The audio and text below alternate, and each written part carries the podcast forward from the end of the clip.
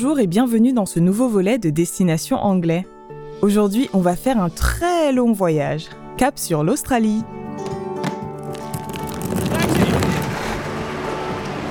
Sit back, relax, and enjoy the ride. Je m'appelle Claudine et dans ce podcast, je vous invite à un voyage virtuel aux quatre coins du globe. À chaque épisode, on écoutera ensemble une histoire du monde anglophone, en anglais bien sûr. Vous pouvez lire la transcription de tous les épisodes sur babel.com slash podcast avec un S à la fin et surtout, n'hésitez pas à les réécouter si vous n'avez pas tout compris. Cela aide beaucoup quand on apprend une nouvelle langue. C'est parti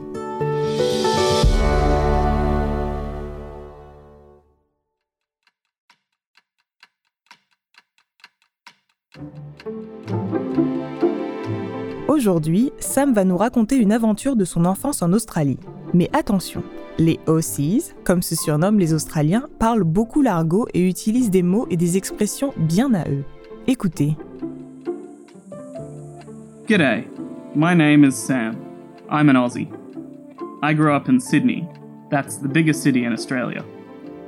And when I was a kid, we had a ripper of a holiday home in a place called Woy Woy. Woy Woy is on the coast, one and a half hours north of Sydney by train. To go there, you travel through a national park. Woy Woy means lots of water in Darkinjung. That's the language of the local Aboriginal people. So in these days, my grandpa worked in Woy Woy. He bought an old boathouse that he turned into a holiday home. And when I was a kid, we went there every summer for two whole weeks. Those summers were sweet as. We swam, chilled, and because the house was next to the water, we could fish out the window. That was the best. Lots of water, beaucoup d'eau. C'est ce que veut dire en langue aborigène Woi Woi le nom de la ville où Sam passait toutes ses vacances d'été.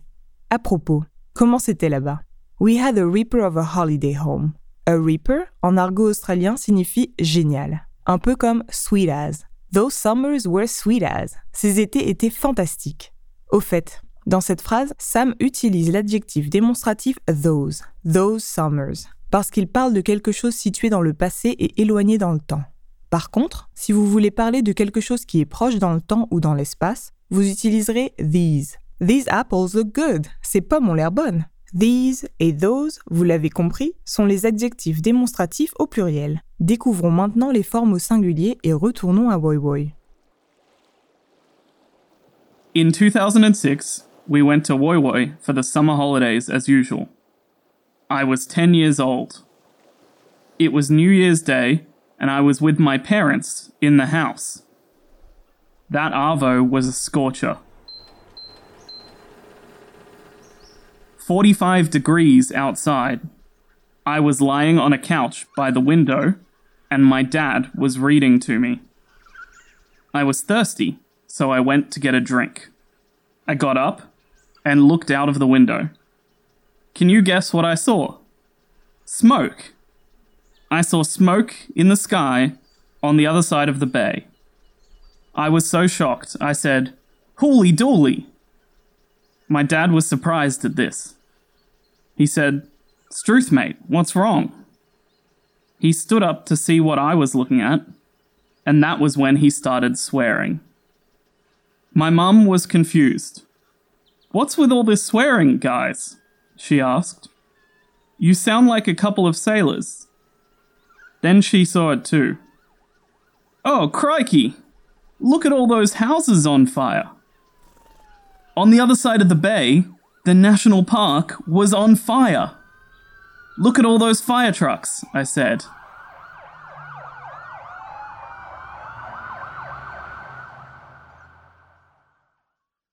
That Arvo was a scorcher. Arvo. En voilà de l'argot 100% australien. That Arvo signifie cet après-midi. Cet après-midi était caniculaire. Ici encore, on retrouve les adjectifs démonstratifs, mais cette fois au singulier. That désigne quelque chose qui est éloigné dans le temps ou dans l'espace, tandis que this désigne quelque chose qui est proche. Mais revenons à nos moutons.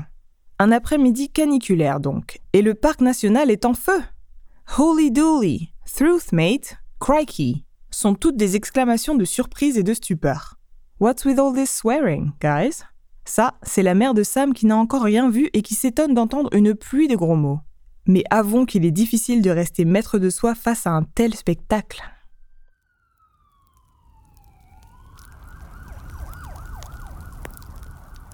So this was the problem.